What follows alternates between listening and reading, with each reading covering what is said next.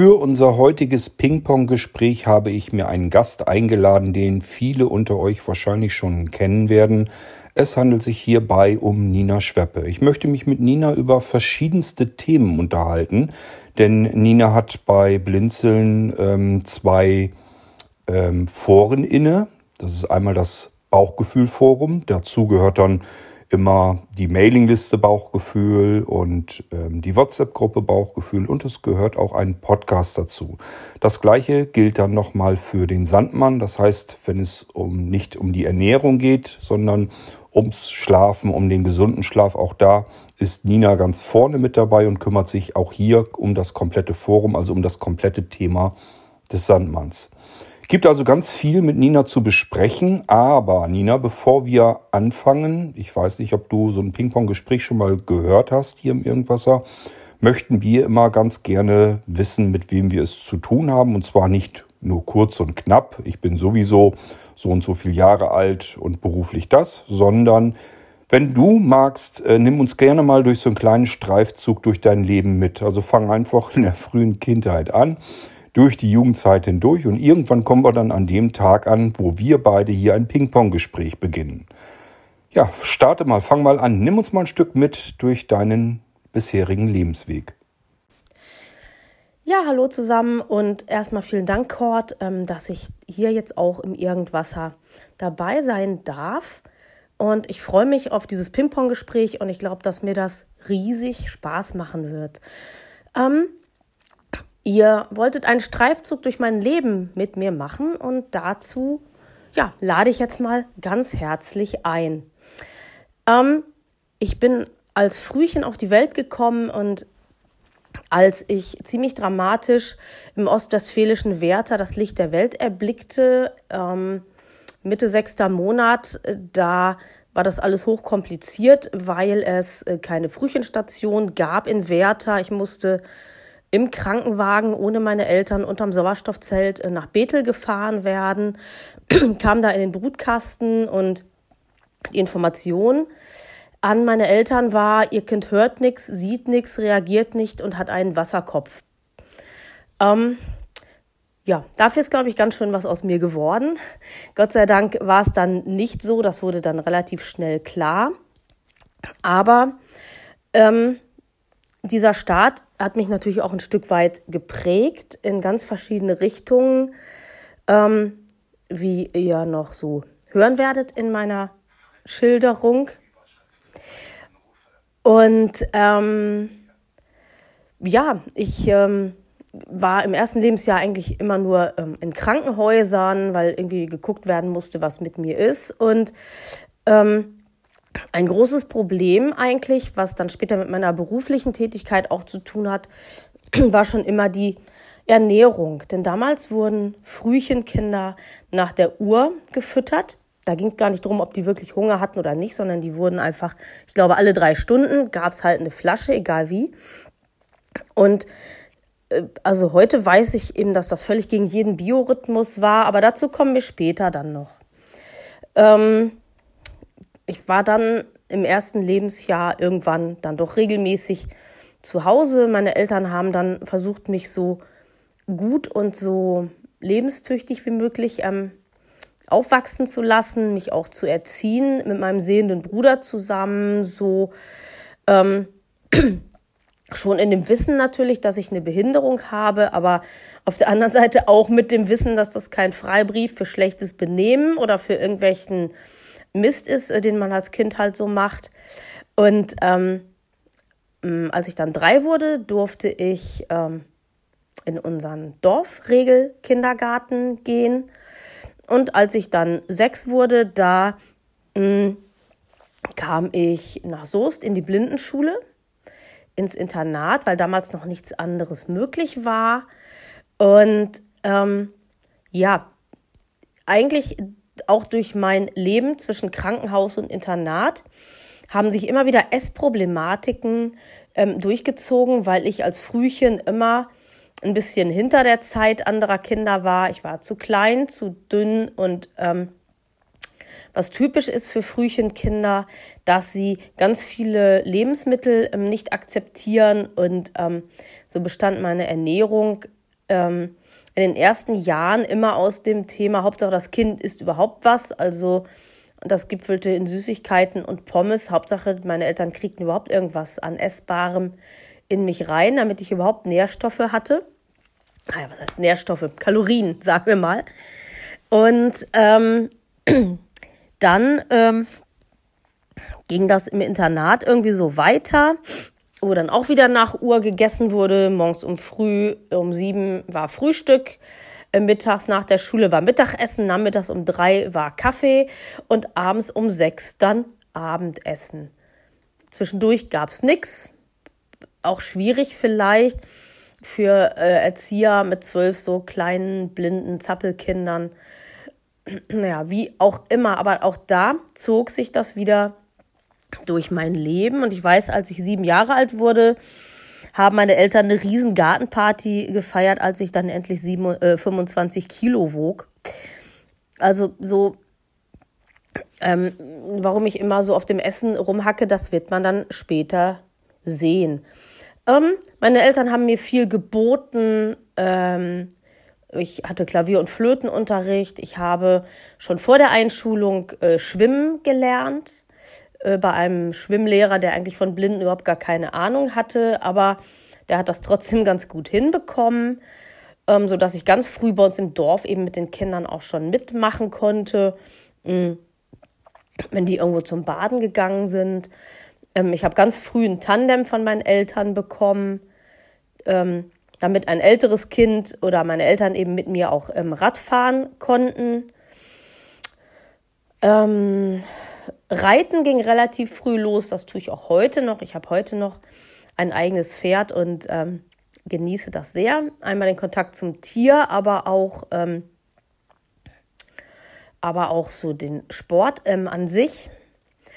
Ähm, Tiere waren bei uns zu Hause auch immer, das war gut möglich, weil wir eben auf dem Dorf gewohnt haben, aber für meine Eltern auch immer wichtig, dass ich mit Tieren zusammen bin, dass ich das alles kennenlernen kann.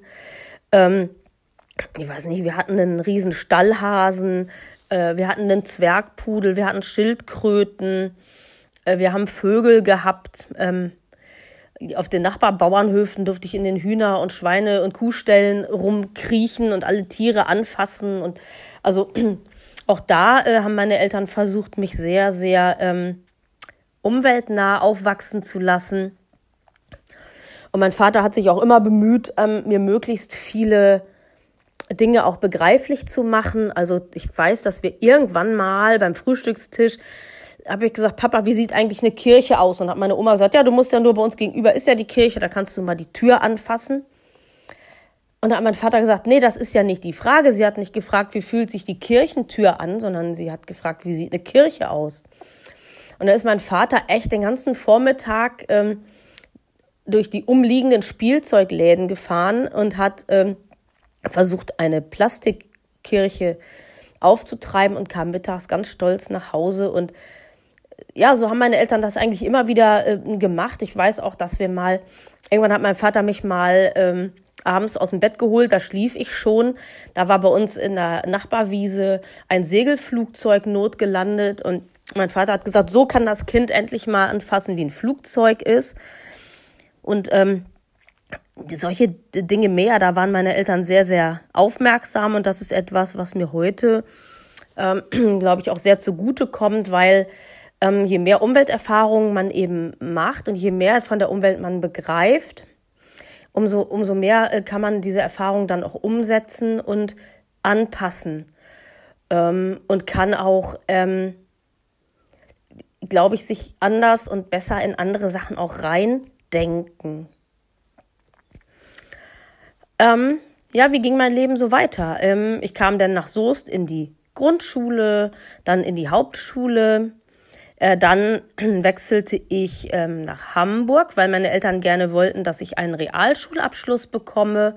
Das war in Soest so nicht möglich, in Hamburg aber äh, sehr wohl. Und da habe ich gemerkt, wie segensreich das ist, einen, ähm, eine öffentliche Beratungsstelle für blinde und sehbehinderte Menschen zur Verfügung zu haben Damals wusste ich noch nicht, dass ich einmal selber in dieser Beratungsstelle arbeiten würde, aber mein Vorgänger damals, Bernd von Lüder, hat ähm, ähm, mir mit rechtlichen Kniffen dazu verholfen, dass ich ähm, in Hamburg die Blindenschule besuchen konnte. Das war gar nicht so einfach möglich aufgrund so bundesländerrechtlicher Geschichten.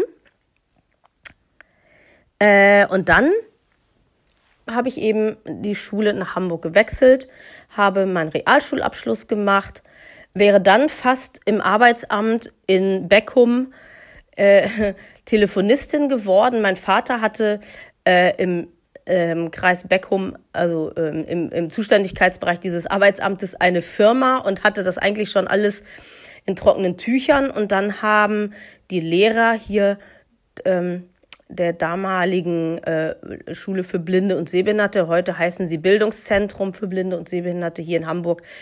Die Pädagogen hatten mich dann, äh, oder nein, nicht mich, sondern meine Eltern überredet, mich doch noch einmal auf der höheren Handelsschule zu lassen, um zu gucken, ob ich nicht doch noch einen weiteren Bildungsabschluss bekommen kann.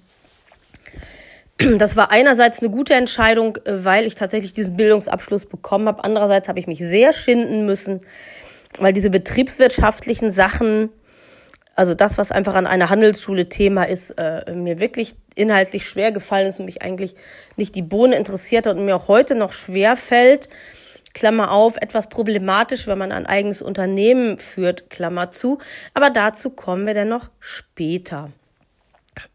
Ähm ich habe dann die höhere Handelsschule tatsächlich geschafft und habe während dieser Handelsschulzeit erkannt, dass Telefonistin zwar ein ganz schöner Beruf ist, dass ich aber doch lieber studieren gehen würde. Und ähm, ich bin dann nach einem ähm, Jahrespraktikum, was für die Fachhochschulreife nötig war, im Berufsförderungswerk in Hamburg im Sozialdienst tatsächlich den Weg in die Fachhochschule für Sozialpädagogik gegangen äh, an der evangelischen ähm, Fachhochschule des Rauen Hauses hier in Hamburg und habe dann meinen Abschluss zur äh, Sozialarbeiterin und zur Diplom-Sozialpädagogin gemacht. Ich bin dann über die Dienststelle vom Senatskoordinator für die Gleichstellung behinderter Menschen in ähm, die, wie soll man das mal sagen, in die soziale Arbeit mit Menschen mit Behinderung eingestiegen und sitze jetzt seit fast 20 Jahren, ja doch, im, doch tatsächlich im Dezember sind das 20 Jahre, ähm, im Beratungszentrum Sehen, Hören, Bewegen, Sprechen. Das ist die Dienststelle der hamburgischen Landesärzte. Und da bin ich mit der Landesärztin für Blinde und Sehbehinderte zusammen für die Beratung und Unterstützung blinder und sehbehinderter Bürgerinnen und Bürger in Hamburg zuständig. Ähm, ich habe dann in dieser Zeit, weil der öffentliche Dienst auch gute Möglichkeiten dazu lässt, ähm, aktiv geworden im Bereich ähm, Fußball. Dabei geht es aber nicht um Blindenfußball, also nicht Sport treiben, sondern es geht um die Aufenthaltsbedingungen blinder und sehbehinderter Menschen in den Fußballstadien. Vielleicht kennt der eine oder die andere diese Angebote in den Stadien, ähm, wo blinde und sehbehinderte Menschen einen Kopfhörer bekommen und wo sie dann eine spezielle Reportage für Blinde und Sehbehinderte hören können. Ähm, meine Mitstreiterin Regina Hillmann und ich haben das zusammen mit Bayer Leverkusen angefangen und haben auch den Weiteraufbau äh, betrieben. 2006 haben wir dafür das Bundesverdienstkreuz aus der Hand von Horst Köhler erhalten, weil die Fußballweltmeisterschaft in Deutschland neben allen Skandalen auch das erste große Turnier war, wo blinde und sehbehinderte Menschen mit bedacht wurden und wo es da flächendeckend diese Sitzplätze mit der speziellen Spielreportage gegeben hat. Ähm, ja, und da sind wir auch heute noch über den Fanclub Seehunde, Fußball-Fanclub für Blinde und Sehbehinderte e.V. eingebunden. Und wir versuchen da so weit wie möglich immer wieder noch besser zu werden, noch immer noch mehr auf die Notwendigkeit aufmerksam zu machen und auch den Qualitätsstandard, der hier in Deutschland sehr, sehr hoch ist, aufrechtzuerhalten und zu sichern. Ich habe dann im Jahre 2016 ähm, einen Knick in meiner Biografie gehabt. Ich bin sehr, sehr krank geworden. Ähm, ihr könnt es teilweise, wenn ich spreche, auch noch ein bisschen hören. Jetzt im Moment ist gerade wieder so ein Punkt erreicht und das wird äh, hier im Ping-Pong-Gespräch auch noch öfter mal zu hören sein, dass die Stimme so ein bisschen kratzt. Ich habe meine Stimme verloren. Ich konnte vier Monate lang überhaupt gar nicht sprechen. Und das war für mich der Grund zu sagen, es muss sich, glaube ich, irgendwas ändern in meinem Leben. Und ich habe mich da entschieden, tatsächlich nochmal einen beruflichen Neubeginn zu starten und ähm, eine Ausbildung zur Ernährungsberaterin zu absolvieren. Das habe ich auch gemacht. Ich war Ende 2017 fertig und habe 2018 angefangen, mit BEB Schweppe meinen eigenen Betrieb aufzubauen. BEB stand zuerst für barrierefreie Ernährungsberatung. Meine Mission war, hauptsächlich Menschen mit Behinderungen zu helfen, sich im Rahmen ihrer Möglichkeiten besser zu ernähren und ähm, ja, einfach äh, im Alltag sich gut zu ernähren, genussvoll zu ernähren, ohne Verbote, ohne Stress, ohne Abwiegen und für Blinde vor allen Dingen ohne Verpackungsaufschriften lesen zu müssen. Ähm, ich finde die Geschäftsidee nach wie vor großartig, aber der Markt da draußen fand es nicht so. Und deshalb habe ich ähm, 2019 noch 19, nein, 2020. 2020 eine zusätzliche Ausbildung zur Schlafberaterin absolviert. Da geht es einfach darum, ähm, mit natürlichen Strategien wieder zu einem guten und erholsamen Schlaf zu finden. Dazu kommen wir aber später bestimmt nochmal. Im Moment sind wir ja nur, Anführungsstrichen, nur beim Lebenslauf. Ähm, diese Ausbildung habe ich absolviert und danach eine, nochmal einen Neuanfang meines Unternehmens gestartet. Nach wie vor heißt es BEB Schweppe, aber jetzt steht BEB für besser leben mit dem eigenen Biorhythmus. Und was da genau dahinter steckt, das besprechen wir dann bestimmt ähm, nach einer der nächsten Fragen von Cord nochmal. Ähm, um jetzt meinen Lebenslauf zum Abschluss äh, zu bringen. Ähm, Im Moment arbeite ich zweigleisig, im Moment noch im öffentlichen Dienst, aber hoffentlich nicht mehr lange, weil ich genieße das Freiberuflerleben und ich möchte einfach, äh, ich bin jetzt 50 Jahre alt, ähm, für den Rest meines Berufslebens einfach noch so arbeiten, wie ich es möchte, ohne tarifliche äh, Zwänge weil ich einfach merke, denn ich bin betroffen auch von der Erkrankung Non-24, die blinde und sehbehinderte Menschen ja sehr oft betrifft. Und ich merke, dass es meinem Biorhythmus sehr, sehr gut tut, in meinem freiberuflichen Rhythmus arbeiten zu können und nicht ähm, ähm, in einem Korsett von tariflichen Vorschriften aufstehen, schlafen und arbeiten zu müssen. Ähm, seitdem äh, die Corona-Pandemie begonnen hat, arbeite ich fast überwiegend ähm, äh, zu Hause, also im Homeoffice oder eben äh, freiberuflich in meinem Rhythmus und ich bin seitdem sehr, sehr ähm, kräftig und gesund und lebenslustig wieder geworden. Und das ist für mich ähm, der beste Beweis, dass das der richtige Weg ist. Ja, was kann man abschließend noch zu mir sagen? Wie gesagt, 50 Jahre alt bin ich, äh, vielseitig interessiert. Ähm, ich nach wie vor reiten, ich esse gerne gut, ich koche sehr, sehr gern, ich backe sehr, sehr gern. Ähm, und ähm, das ist so da. Und Fußball natürlich ist nach wie vor auch ein Thema. Und ich brenne natürlich drauf, auch irgendwann doch mal wieder ins Stadion zu dürfen. Und ähm, was meine berufliche Mission betrifft, ich möchte dazu beitragen, dass ganz viele Menschen mit ihrem eigenen Biorhythmus ähm, besser leben, um einfach wieder mehr Energie zu haben, äh, mehr Lebensfreude zu haben, sich gesund und fit zu fühlen. Und gerade auch, weil hier ja viele Menschen mit einer Behinderung auch zuhören, ähm, die Kompensation einer Behinderung ist unglaublich anstrengend.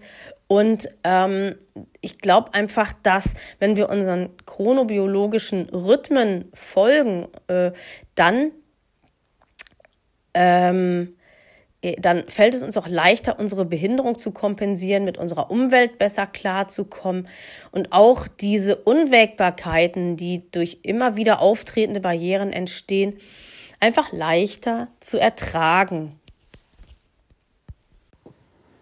Nina, das Schöne an den Ping-Pong-Gesprächen ist ja immer, dass uns keine Zeit im Genick sitzt. Das heißt, ähm, auch wenn wir jetzt beide vielleicht im Moment gar nicht zwei Stunden Zeit hätten, könnten uns trotzdem zwei Stunden unterhalten, weil das immer hin und her geht. Man kann sich immer so ein bisschen drum kümmern, wenn man gerade ein bisschen Zeit hat und muss nicht alles auf einmal aufzeichnen. Das finde ich sehr schön und das gibt uns nämlich die Möglichkeiten, die Themen, die du jetzt angesprochen hast, alle einmal durchzugehen, wenn dir das nichts ausmacht.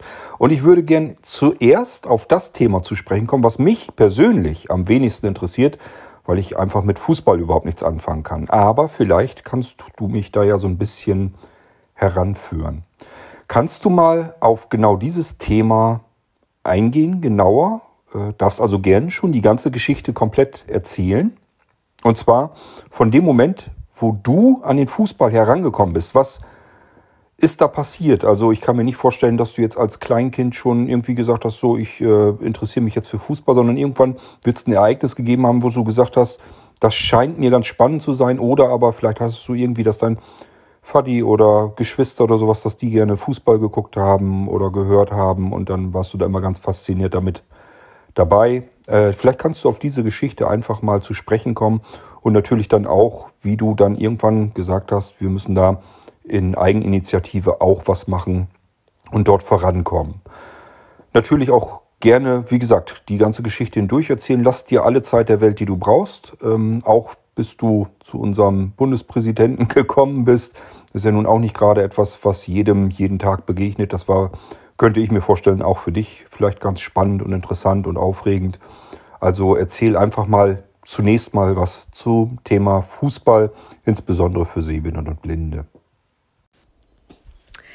Ja, also ich finde ähm, dieses ähm, Format der Ping-Gespräche auch super, weil wir haben tatsächlich keine Zeitbegrenzung. Ich hatte schon Bedenken, ob meine Vorstellung vielleicht zu lang geworden ist, aber das scheint ja nicht der Fall zu sein. Und dann kann ich ja jetzt mit aller Ruhe und Lust und Freude die nächste lange Geschichte erzählen, die da heißt Fußball, ähm, Aufenthaltsbedingungen blinder Menschen in den Fußballstadien äh, und Fanclub Seehunde, wobei die Seehunde mit Siegfried Emil Heinrich und dann Hunde, also mit Doppel-H, geschrieben werden. Und ich weiß gar nicht so richtig, wo ich da anfangen soll. Ähm, es gibt diese Geschichte auch nachzulesen, äh, obwohl ja hier eigentlich keine Werbung gemacht werden soll. Das möchte ich trotzdem einmal sagen, denn meine Freundin äh, Regina, die hat, ähm, die hier auch eine wichtige Rolle spielt in dieser Geschichte, die hat ein Buch geschrieben, Fußball einmal anders gesehen. Und dieses Buch gibt es ähm, zu, auszuleihen in den blinden Hörbüchereien. Und das gibt es auch zu kaufen bei Amazon, äh, ähm, also auch über die Kindle-App als E-Book zu lesen, übers iPhone und auch ähm, bei Apple Books. Und ähm, da kann man die ganze Geschichte dann nochmal ganz ausführlich nachlesen. Ich muss das jetzt mal ein bisschen kürzer machen, weil sonst sitzen wir in fünf Wochen noch hier. Wie bin ich zum Fußball gekommen? Das war eigentlich so, wie es bei vielen Kindern oder Menschen passiert. Ähm, samstags 18 Uhr klassische Sportschauzeit und der Papa saß vorm Fernseher und ich fand es öd. Ich fand es einfach irgendwie öd.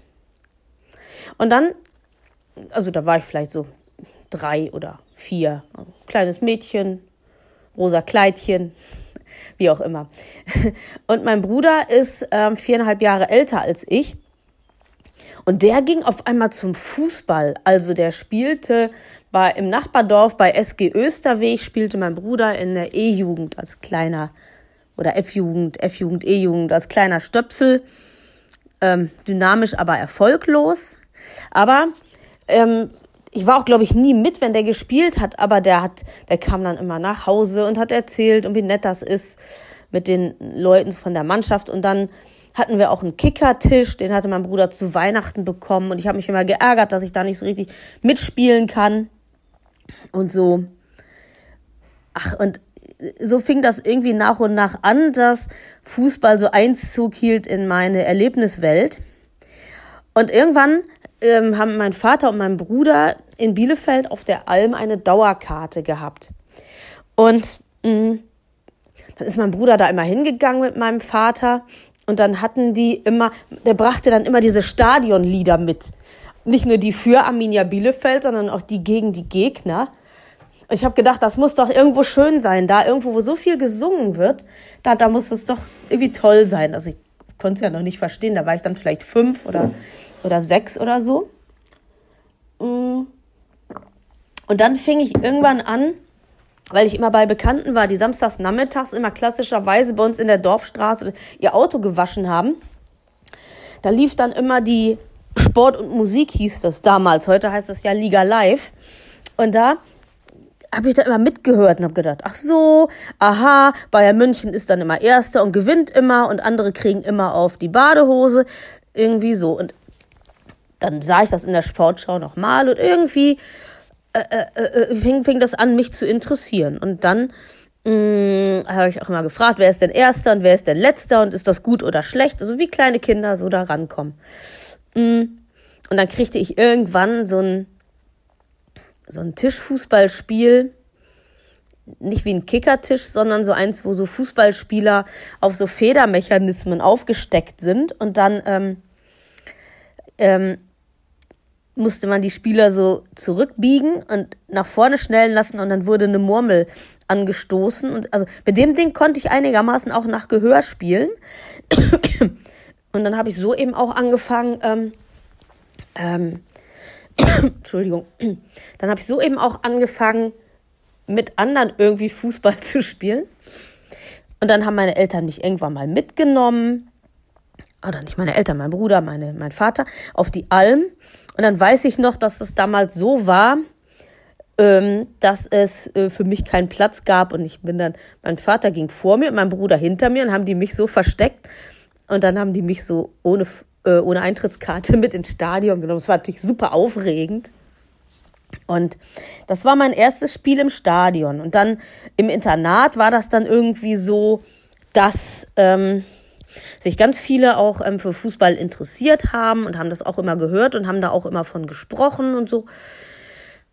Und irgendwie in meiner Klasse ähm, ging das dann los, so 81 mit ähm, 1. FC Köln, mit Pierre Litbarski und Toni Schumacher und so. Und so war meine erste Periode, dass ich dann einen Verein mir auch suchte und FC Köln-Fan wurde.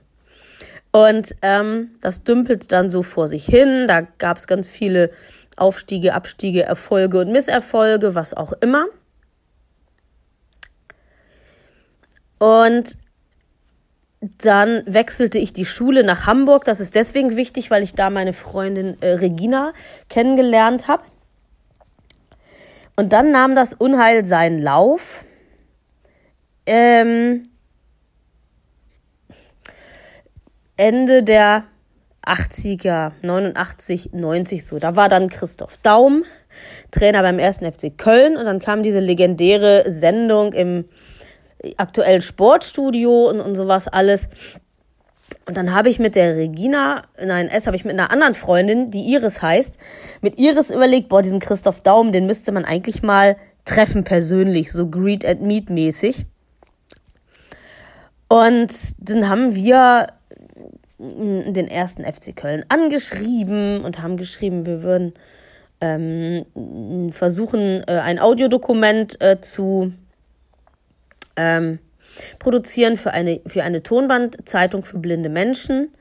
Uns war gar nicht klar, ob diese Zeitung das auch nehmen würde. Hat sie nachher äh, nicht, aber das ist eine andere Geschichte. Und aber äh, mit dieser Idee sind wir an den FC Köln herangetreten, haben tatsächlich einen Interviewtermin bekommen mit äh, Christoph Daum und dann war noch Pierre Litbarski dabei und Bodo Ilkner. Das war für uns natürlich riesig aufregend. Wir waren, naja, noch Schüler, also so knapp über 18. Ne? Und ähm, das war riesig aufregend. Und es war ein ganz tolles Erlebnis. Dann im Kölner Hyatt Regency Hotel ähm, ähm, haben wir diese Menschen dann getroffen und so, es war toll. War wirklich toll. Und ähm, dann habe ich das erzählt in Hamburg, so im Blindenwohnheim. Und da haben wir dann, hat dann die Regina so gesagt, ach, ja, das ist ja toll und interessant. Also da müsste man ja echt sich noch mal äh, mit mehr Leuten ähm, zusammenfinden. Und wir haben so gesagt, also so wie diese Sportstudio-Sendung damals auch gelaufen ist, ne, wo äh, Uli Hoeneß und Christoph Daum sich da an die Gurgel gegangen sind für Fußballfans, ist diese Sendung ja legendär.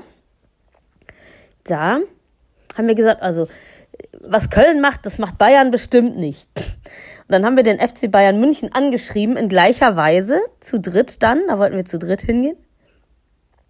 Ja, und entgegen jeder Erwartung haben wir vom FC Bayern München eine Antwort bekommen. Und ich weiß es noch genau, am 4. Mai 1990, da hatten wir einen Interviewtermin mit Jupp Heinkes in einem Hotel in Bremen. Ja, und dann sind wir da auch hin und haben da dieses Interview gemacht. Eigentlich wollte das ja gar keiner von uns. Wir wollten ja eigentlich den FC Bayern hinterher durch den Kakao ziehen und sagen, guck mal, so volksoffen wie der FC Köln ist, ist der FC Bayern noch lange nicht. Und ähm, wer geahnt hätte, was daraus resultiert, ähm, deswegen schmunzel ich jetzt schon so ein bisschen. Denn Jupp Heinkes hat dann im Anschluss an dieses Interview, er wollte uns gerne was schenken. Und was wir auf keinen Fall wollten, war, mit irgendwelchen FC Bayern München Trophäen aus diesem Hotel rauszugehen, weil äh, meine Freundin Regina, äh, die war Werder Bremen Fan, wir waren Köln Fans und das hätte uns doch allen schlecht zu Gesicht gestanden. Und dann hat Jupp Heinkes gesagt, da gab dann ein Wort das andere und wir haben das wirklich gut verhandelt, denn äh, hinterher sagte Jupp Heinkes dann, also gut, dann muss ich euch eben nach München zum Spiel einladen. Und dann haben wir angefangen zu überlegen, und gesagt, ja, das sollte aber nicht Bremen und nicht Köln sein, weil das so, weil wir das richtig genießen wollen und dann wollen wir nicht gegen Bayern München sein und und ähm, die Einladung tatsächlich wurde realisiert.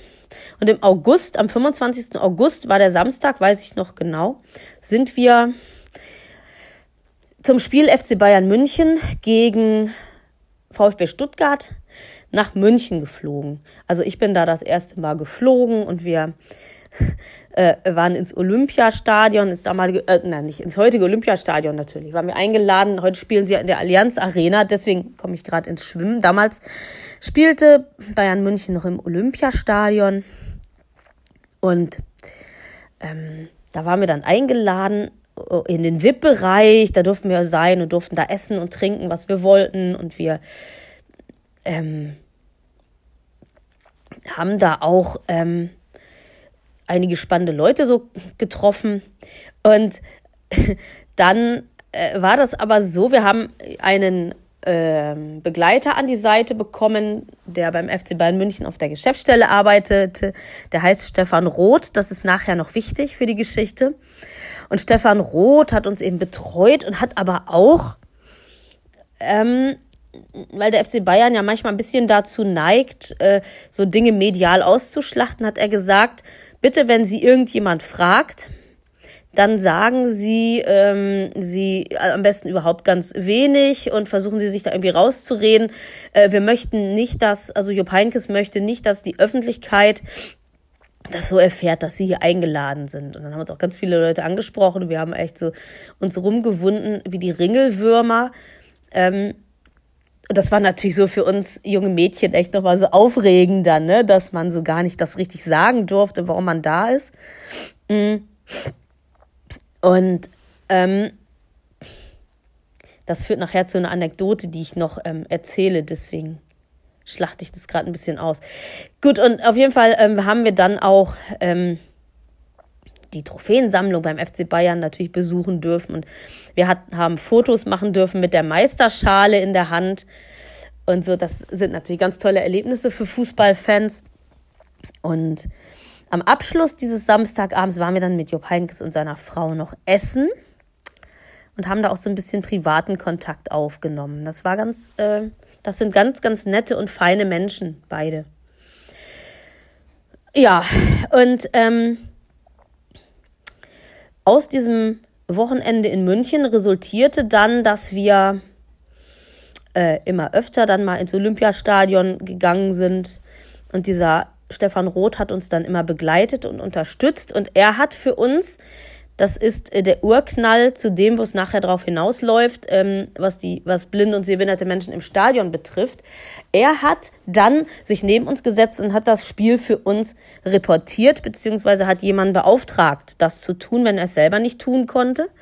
Und das war so für uns der Urknall äh, der Blindenreportage in den Stadien, weil da kannte sich auf einmal jemand mit Fußball aus, der hat das Spiel ähm, geschildert.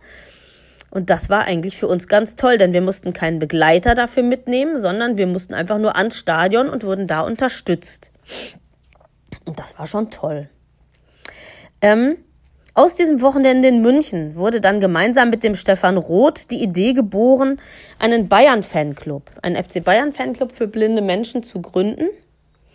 Und ähm, wir sollten auch gleichzeitig ein Informationsmagazin ähm, erstellen, das mh, blinde Menschen über den FC Bayern eben informiert.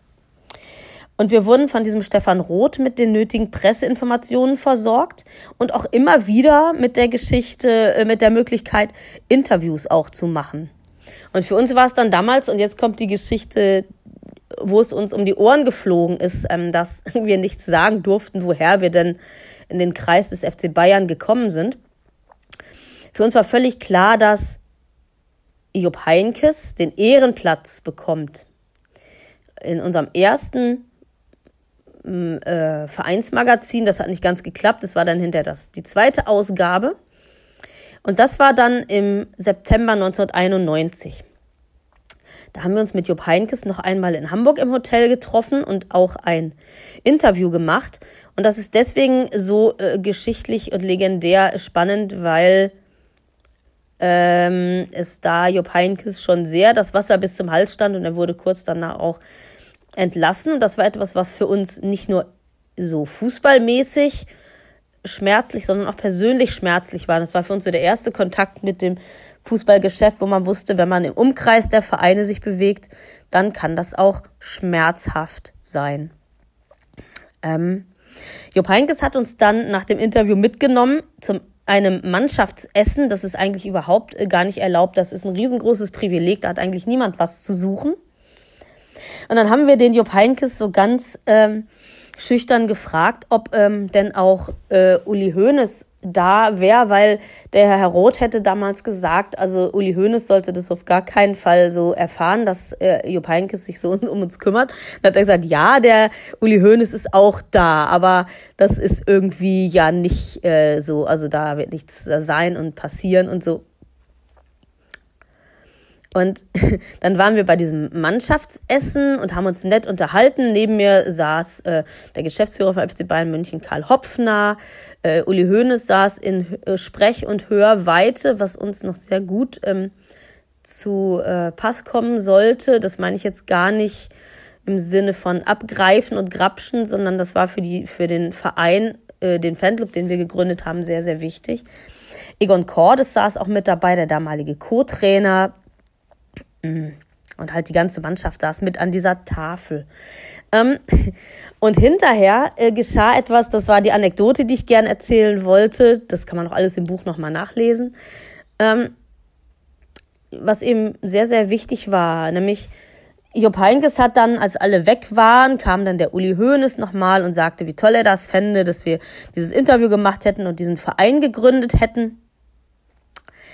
Und so, und als Uli Hoeneß ging, sagte Jupp Heinkes ganz laut, ja, seht ihr mal, so ist das. Und das hat doch alles gut funktioniert und Uli Hoeneß hat euch auch gar nicht gebissen.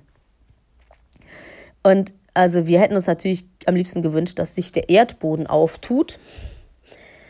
Aber äh, dieser Satz und dieser Impuls waren wichtig, denn dadurch sind wir Uli Hoeneß im Gedächtnis geblieben. Und da unmittelbar nach unserem Interview, also vier Wochen etwa später, Jupp Heinkes als Trainer entlassen wurde und unser Blinden-Fanclub dann überhaupt gar keine Unterstützung mehr gehabt hätte. So konnte Stefan Roth ganz leicht, als wir ihm gesagt haben, dass wir Uli Hoeneß kennengelernt haben, konnte er sofort reagieren und Uli Hoeneß hat auch sich des Fanclubs sofort angenommen und hat uns Türen geöffnet, dass wir uns weiter im Umfeld des FC Bayern München bewegen konnten. Ähm, wir haben schnell gemerkt, dass blinde und sehbehinderte Fußballfans ganz allgemein eine Anlaufstelle suchten, eine, eine Stelle, wo sie sich unter Blinden und Sehbehinderten über Fußball austauschen konnten. Und ähm, wir haben dann ganz schnell den Fanclub Seehunde gegründet. Erst als Bayern-Fanclub und als das immer mehr äh, Leute eingetreten sind, haben wir 1993 auf einer Versammlung beschlossen, dass wir einfach uns Fußball-Fanclub für Blinde und Sehbehinderte nennen. Und so ist der Fanclub Seehunde ähm, zu einem zu einem Sammelpunkt für alle Fußballfans aller Farben und Vereine geworden, was wir ganz toll finden.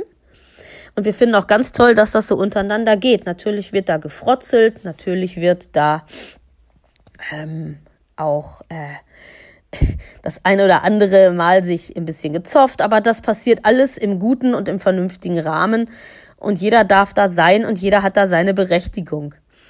Die Homepage zum Verein ist www.fanclub Seehunde mit SEH und dann hunde.de. Da kann man auch nochmal nachschauen. Ähm, der Fanclub Seehunde, äh, Seehunde mauserte sich dann nach und nach zu einem äh, Interessenvertreter für die Interessen blinder und sehbehinderter Fußballfans. Und ähm, wir haben angefangen und dadurch haben wir auch Sichtbarkeit bekommen. Wir haben mit dem FC Bayern München angefangen, jedes Jahr unsere Jahresversammlung bei einem Profiverein stattfinden zu lassen. Das ging damals auch sehr gut, weil die Anfragen an die Vereine noch nicht so zahlreich waren und da hat man leicht auch Gastgeber gefunden. Und ähm, wir haben dann ähm, ja, von Verein zu Verein eben sind wir äh, gereist und sind dann auch irgendwann mal bei Bayer Leverkusen gelandet. Und das ist jetzt der nächste Sprung auf die nächste Stufe zum Interessenvertreter für blinde und sehbehinderte Fußballfans.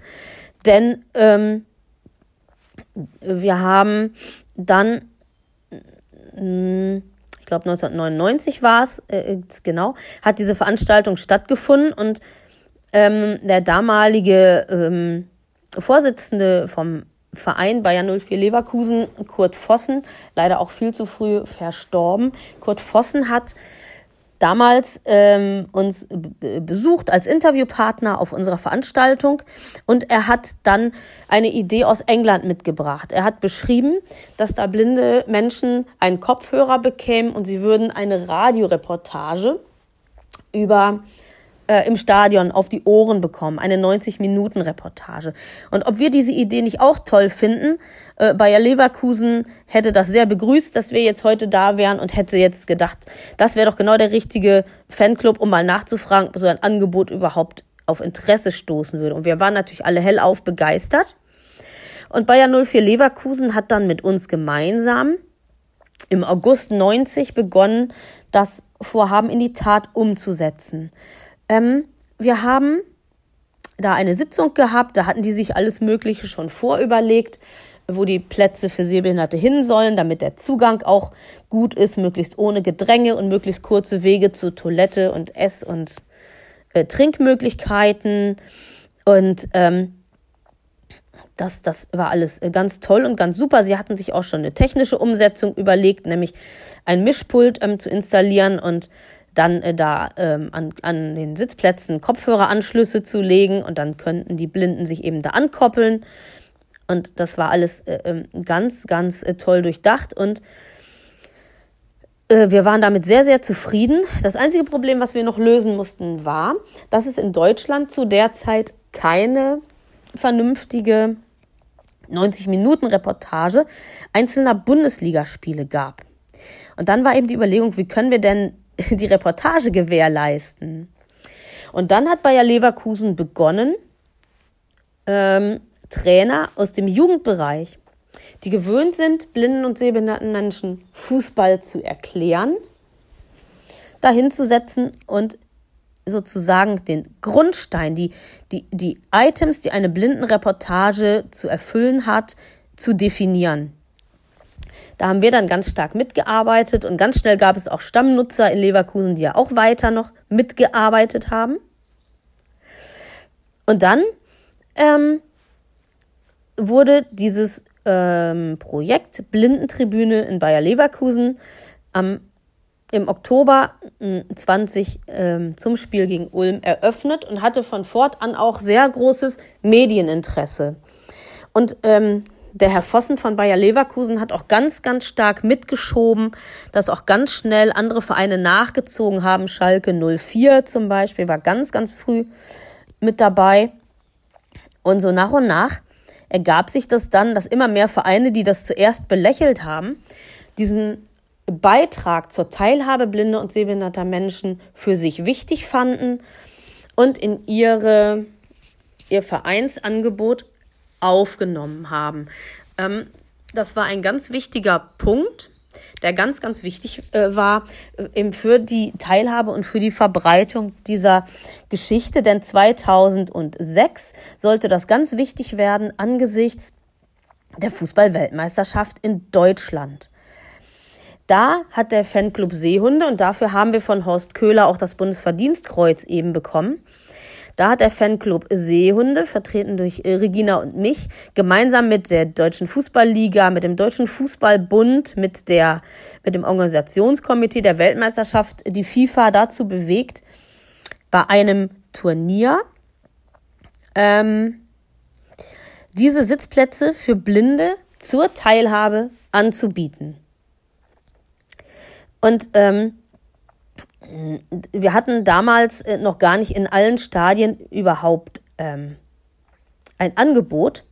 Es, es fehlten einige Stadien und bei einigen wurde das ganz schnell aus dem Boden gestampft und bei anderen haben wir es dann einfach so gemacht, dass wir zum Beispiel die Leverkusener haben dann in Frankfurt die WM-Reportagen gemacht, weil es da eben noch kein Angebot war. Die, die Kaiserslauterer sind nach äh, nee, irgendjemand ist nach Leipzig gefahren, das weiß ich jetzt nicht mehr, also Nürnberg, glaube ich. Und so ähm, haben wir das, wir, waren wir äh, an diesem Projekt ganz, ganz stark beteiligt und das war äh, ein ganz, ganz tolles Erlebnis. Und dann war das so, dass ähm, gesagt wurde, wie kriegen wir denn die blinden, die Karten für die blinden Menschen jetzt an den Mann? Diese Tugend ist leider wieder verschwunden. Es gibt keine Sondervergabeverfahren mehr. Aber wir haben das damals so gemacht. Beim ersten Mal war da die FIFA und alle auch offener wohl dafür. Wir haben damals eine spezielle Telefonnummer geschaltet. Das war sowas wie eine Geheimnummer. Und die durfte nur in der Blinden-Selbsthilfe und äh, durch von uns ausgesuchte Personen ähm, verteilt werden. Aus dem folgenden Grund, wenn diese Nummer öffentlich irgendwo erschienen wäre, dann hätten ja alle Leute da angerufen und hätten gehofft, dass ähm, dass sie darüber Karten bekommen und dann hätten die Blinden auf einmal in die Röhre geguckt. Und man muss sagen, die ganze Blinden-Selbsthilfe und auch die blinden und sehbehinderten Menschen waren da untereinander sehr solidarisch und es ist wirklich gelungen, diese Nummer mehr oder weniger geheim zu halten, sodass dann tatsächlich diese Plätze auch nur an blinde Menschen gegangen sind. Mir ist da kein Missbrauchsfall äh, bekannt. Und das war eine super Aktion. Da haben alle ganz, ganz toll zusammengeholfen. Und so hat eben ähm, bei der WM 2006 das erste Mal Blindenreportage, wie wir sie heute in, im Profifußball flächendeckend kennen, stattgefunden. Der Fanclub Seehunde ist nach wie vor Interessenvertreter und setzt sich äh, über die Bundesbehinderten-Fanarbeitsgemeinschaft für äh, äh, ähm, die, die der Hauptinteressenvertreter blinder und sehbehinderter Fans ist, die sprechen jetzt im Moment mit der Deutschen Fußballliga und so wir sind aber mit in diesem Verband und sind immer wieder federführend damit auch äh, ähm, beteiligt und daran beteiligt, wenn es um die Aufenthaltsbedingungen blinder und sehbehinderte Fans in den Stadien geht, um die Zugänge zu den Blindenplätzen, um die Barrierefreiheit der Homepages und so. Da reden wir immer auch noch mit nach wie vor. Ähm, und die Bundesbehindertenfanarbeitsgemeinschaft trägt unsere Sachen dann weiter. Genau, so sind wir ein Interessenvertreter und äh, wer eben Lust und Interesse hat, diesem Verein auch beizutreten, weil je mehr Mitglieder wir haben, umso lauter ist eben auch die äh, Stimme unseres Vereins. Äh, äh, der kann uns da gerne durch seine Mitgliedschaft einfach mit unterstützen. Im Moment liegen unsere Aktivitäten natürlich alle ein bisschen lahm, aber wenn die Pandemie es wieder zulässt und Fußball mit Fans wieder möglich ist und auch Veranstaltungen möglich sind, dann muss man mal gucken, ähm, wie sich das wieder weiterentwickelt und wie das wieder hochgefahren werden kann. Mhm, genau. Ich führe an und für sich ein sehr reges Fußballfan-Dasein. Vor der Pandemie bin ich mit Regina dann immer mit dem ersten FC Köln. Ich habe da eine Dauerkarte und wir sind auch im, äh, in dem, im, im, im, mit, den, mit der großen Fanorganisation Fan 1991 des 1. FC Köln zu den Auswärtsspielen mitgefahren. Wir haben uns eingegliedert in die Fanzüge, in die Fanbusse. Und ähm, abschließender Punkt noch, wir haben in Köln ähm, ein Workshop-Projekt äh, gestartet, wo wir verschiedene Fangruppen und so ansprechen und sie darüber informieren, dass äh, blinde und sehbehinderte Menschen in den Stadien aktiv sind. Ähm, und dass äh, äh, wie ein Miteinander zwischen Fans, äh, die äh, blind sind und Fans, die eben gucken können und anderen Fankulturen angehören, wie da ein Miteinander stattfinden kann. Und wir wollten auch Sicherheitskräfte schulen und sowas alles. Das ist aber verblieben, weil wir ähm, dann, äh, weil als dann die Pandemie eben auch dazwischen gekommen ist. Ähm, genau, das sind so meine Aktivitäten. Damit beschäftige ich mich zu einem großen Teil in meiner Freizeit. Ach Nina, ich sag's ja immer wieder, solche Gäste gefallen mir im Irgendwasser immer am liebsten, die einfach was zu erzählen haben und auch einfach gerne erzählen möchten da muss man nicht jede Antwort einzeln aus der Nase ziehen und die Leute können einfach ihre Geschichte erzählen. Das finde ich persönlich viel schöner, als wenn man ständig jetzt Fragen stellen muss, Antworten zurückerhält. Ich meine, so ein bisschen Ping-Pong, deswegen heißen die Ping-Pong-Gespräche hier ja so. Alles in Ordnung, aber wenn man dann im Prinzip fast ähm, ja, jeden einzelnen Satz da herausklauben muss, macht das nicht so wahnsinnig viel Spaß. Und du hast uns eine wunderschöne Geschichte erzählt. Ich fand das sehr interessant, sehr spannend, obwohl ich wie ich eingangs schon meinte, mit Fußball nun wirklich gar nichts am Hut habe. Ähm, ich mache das immer ganz scherzhaft. Also es, es, gibt natürlich auch in meinem Umfeld Menschen, die sich sehr für Fußball begeistern können. Und wenn die dann über Fußball anfangen zu diskutieren, dann ähm, oute ich mich immer, indem ich sage, wie hat denn der Rummenige gestern gespielt oder der Breitner? Haben die wieder Tore geschossen? Und dann weiß eigentlich im Prinzip ja jeder Bescheid, okay, der Junge hat nun definitiv überhaupt keine Ahnung. Und ähm, dann kommt aber meistens auch ein bisschen Gelächter auf und man sorgt wenigstens für Stimmung in dem Laden. Nina, ähm, im Prinzip hast du eigentlich ja alles erzählt, es sei denn, dass dir noch was einfällt, was man noch erzählen sollte. Und ansonsten hätte ich nur noch als Frage, wie der aktuelle Status ist von eurem Club und ähm, was du dir für die Zukunft noch vorstellen kannst. Also was könntest du dir vorstellen, wo führt der Weg noch hin? Und seid ihr noch auf der Suche nach Fußballfans, die in euren Fußballclub sozusagen eintreten könnten? Und was erwartet diese Interessierten dann? Also wenn sich jetzt jemand hier als Hörer für Fußball, so wie du, begeistern kann und sagt sich, ey, das ist eine total klasse Idee, das ist ein total cooles Projekt, was die da machen, da wäre ich aber gerne dabei. Ähm, kostet das was und was bekommen die Leute dafür wieder und äh, wie funktioniert das Ganze? Und wie gesagt, wo führt das Ganze deiner Ansicht nach oder deiner, deinen Wünschen entsprechend vielleicht noch hin? Das würde mich jedenfalls nochmal interessieren. Ja, Cord, ähm, natürlich sucht der Fanclub Seehunde immer wieder Mitglieder, weil wir brauchen fußballinteressierte Menschen, die ähm, auch Lust haben, was zu bewegen. Also da geht es nicht nur darum, stammtischmäßig Fußball zu gucken, sondern es geht hier wirklich um Interessenvertretung. Wir sind auch ein ganz netter Haufen. Wir haben es auch mal gesellig. Ähm, so bieten wir zum Beispiel einmal im Jahr ein, ein sogenanntes Begegnungswochenende an. Da geht es einmal darum, dass wir uns alle treffen und es nett haben. Aber es geht eben auch darum, sich unter verschiedensten Gesichtspunkten mit Fußball zu befassen. Ähm, ja, und da lassen wir uns jedes Jahr irgendwas Neues einfallen. Und der Vereinsbeitrag, den wir erheben, der ist unter anderem dafür da, dass wir die Begleiter finanzieren können. Denn wir machen das so, dass wir im Schlüssel von eins zu zwei günstigstenfalls äh, begleiten, weil wir möchten das nicht haben, wie das so ist äh, bei vielen Dingen, äh, äh, die ja manchmal so für Blinde organisiert werden, dass man dann entweder nur mit darf, wenn man einen Begleiter hat, oder dass man dann irgendwie mit dem Stock hinter der Gruppe herhampelt und eigentlich nur gestresst ist und überhaupt gar nichts davon hat. Und in der Hoffnung, dass irgendein Mensch, der dann Mitleid hat, sich dann mal kümmert. Das wollen wir nicht und deswegen organisieren wir für das Begegnungswochenende, äh, wenn wir irgend können, ausreichend Begleiter aus unserem Bekanntenkreis oder aus dem Bekanntenkreis von Mitgliedern, so dass keiner sagen muss, oh, ich traue mich nicht zu kommen, weil ich keinen Begleiter habe. Ähm, alleine Bahn fahren sollte man können, weil wir nicht immer unbedingt aus jeder Stadt dann einen Begleiter haben, aber ab Bahnhof, also ab Endbahnhof sozusagen, kümmern wir uns und setzen die Leute hinter auch wieder in die Züge. Und dazwischen ist es eben einfach nur nett.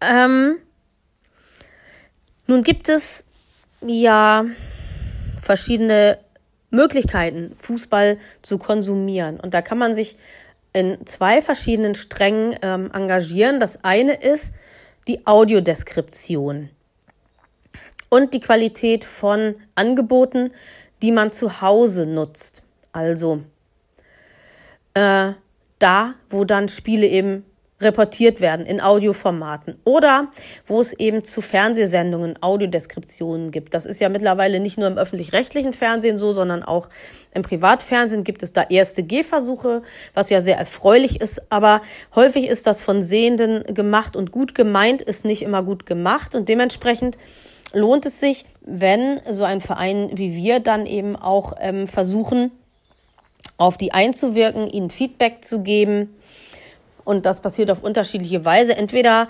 ähm, schreibt ein Vorstandsmitglied von uns ähm, mit den Fernsehstationen, der kennt auch schon ganz viele Ansprechpartner da, oder von ihm gesteuert geht eine Aktion aus, äh, wenn es äh, nötig ist, dass ganz viele Mitglieder mal eine Station auch anschreiben, manchmal mit einem vorgefertigten Text, manchmal auch mit freiem Text. Und ähm, ja, das ist dann eben auch ähm, sowas, äh, was wir dann steuern als Vorstand und als Verein. Ähm, hm, der Fanclub Seehunde wiederum ist Mitglied in der Bundesbehindertenfanarbeitsgemeinschaft und auch bei Café. Das ist eine internationale Interessenvertretung für und von Fans mit Behinderung. Und ähm, wir sind eben das Bindeglied als Vorstand, denn auch zwischen den Nutzern obwohl wir ja selber Nutzer sind auch, also wir sind äh, auch blind und sehbehindert alle, ähm, aber wir äh, sind eben die, ja, das Bindeglied in diese wieder höher gelagerten Verbände hinein. Und der Fanclub Seehunde ist ein bundesweit tätiger Interessenvertreter für Blinde und Sehbehinderte. Es gibt auch ein oder anderen Orts auch nochmal spezielle Blinden-Fanclubs, aber wir haben uns für eben eine bundesweite Interessenvertretung ähm, entschieden, weil ähm, äh, einfach diese ganzen vielen kleinen Vereine weniger bewegen können als ein Verein, der einfach so den Überblick über alles hat. Aber dafür brauchen wir eben möglichst viele Leute, die möglichst in vielen Kontexten Fußball konsumieren, um uns einfach auch zu informieren. So. Das ist so das. Also, was haben wir? Wir haben einmal diese Interessenvertretungsarbeit, das macht uns aus. Dann haben wir die Begegnungswochenenden, damit wir es auch mal nett haben. Und wir haben ähm, zum Austausch, weil wir ja alle von überall herkommen, haben wir geschlossene Mailinglisten, also eine Mailingliste und eine WhatsApp-Gruppe. Die ähm, beide ähm, kann man nutzen, wenn man eben bei uns Mitglied wird. Und da gibt es äh, dann jo, Austausch, Informationen. In der WhatsApp-Gruppe finden natürlich auch ganz viele Gespräche statt oder da werden auch mal Links zu interessanten Sendungen gepostet und so. Das ist eigentlich eine sehr, sehr schöne Einrichtung. Wir haben dann auch mal vereinsintern einen. Ich denke, das werden wir auch wieder haben zur kommenden Saison. Äh, da haben wir auch ein Bundesliga-Tippspiel äh, gehabt Ja, und lauter so schöne Sachen machen wir da, um uns das Leben ein bisschen bunt ähm, zu gestalten. Es gibt auch immer wieder mal einen Newsletter. Ähm, der jetzt im Moment ist das in Corona schwierig, da passiert im Fußball nicht viel. Sonst würde der so neunmal pro Saison erscheinen. Ähm, wenn es nichts gibt, dann eben auch entsprechend weniger, weil warum soll man einen Newsletter schreiben, wenn man keine News hat? Genau, und ähm, den gibt es auch für alle, auch wenn sie nicht in den Mailinglisten oder WhatsApp-Gruppen sind. Das Einzige ist, es gibt diesen ähm, Newsletter tatsächlich nur noch per Mail, weil inzwischen jeder ja eigentlich eine Mailadresse hat. Zumindest sind wir im Moment auf dem Stand. Und der Postversand ist für Blinde oder Sehbehinderte einfach immer sehr, sehr fummelig. Und deswegen würden wir uns eigentlich freuen, wenn jeder dann auch eine Mailadresse mitbringt. Ja, das ist das, was man eigentlich über den Fanclub Seehunde so erzählen kann. Ähm, wer gerne Mitglied werden möchte und uns kennenlernen möchte, kann erstmal www.fanclub äh, mit C minus Seehunde, S-E-H und dann hunde.de, fanclub-seehunde.de aufrufen, auf der Seite mal ein bisschen rumbummeln. Ähm, da gibt es dann auch alle nötigen Formulare, es gibt alle Informationen, man kann sogar die Satzung lesen, weil wir sind ja ein eingetragener Verein.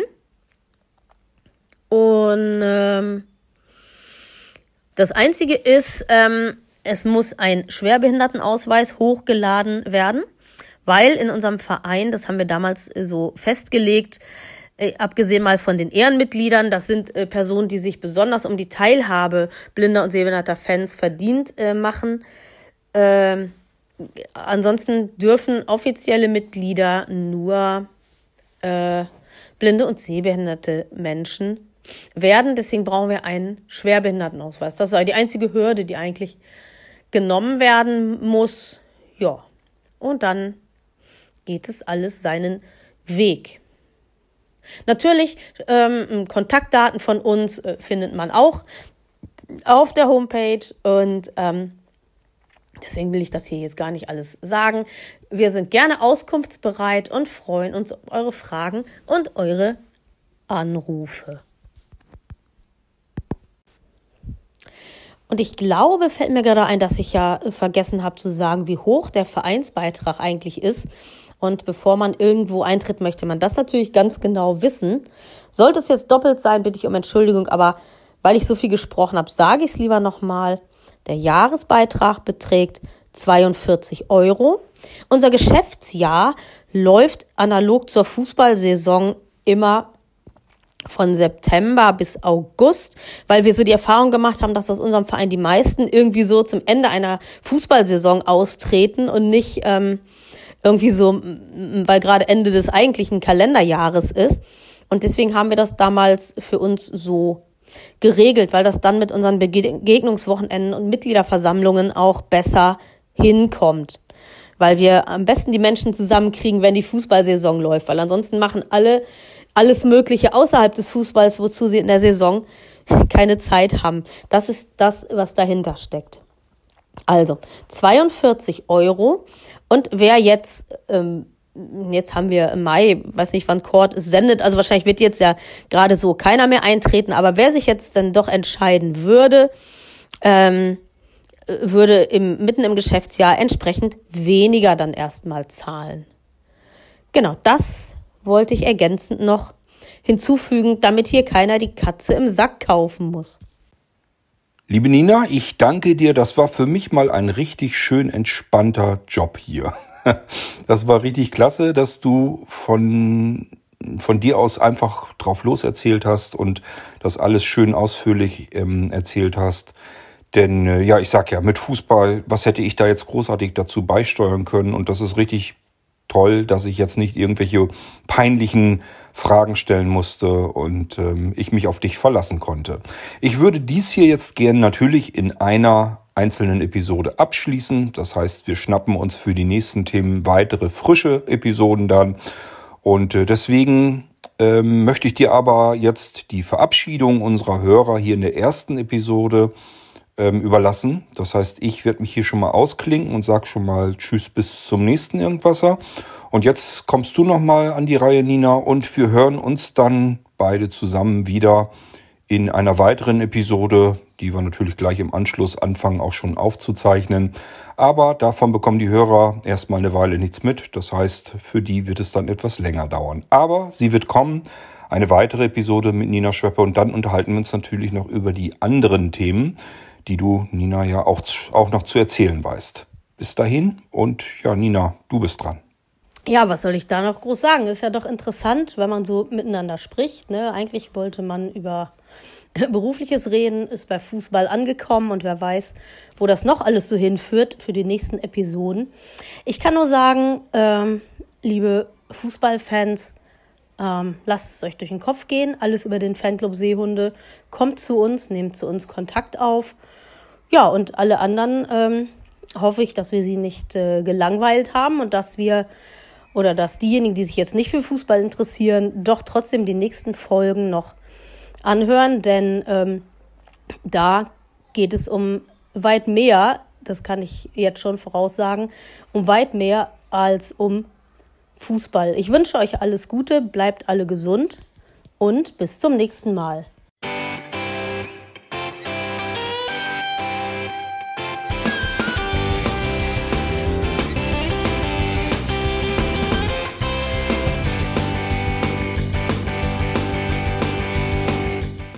Das war Irgendwasser von Blinzeln. Wenn du uns kontaktieren möchtest, dann kannst du das gerne tun per E-Mail an podcast.blinzeln.org oder über unser Kontaktformular www.blinzeln.org. Blinzeln schreibt man in unserem Fall immer mit einem D in der Mitte. Wenn du möchtest, kannst du uns sehr gerne auch einen Audiobeitrag auf unseren Podcast Anrufbeantworter sprechen.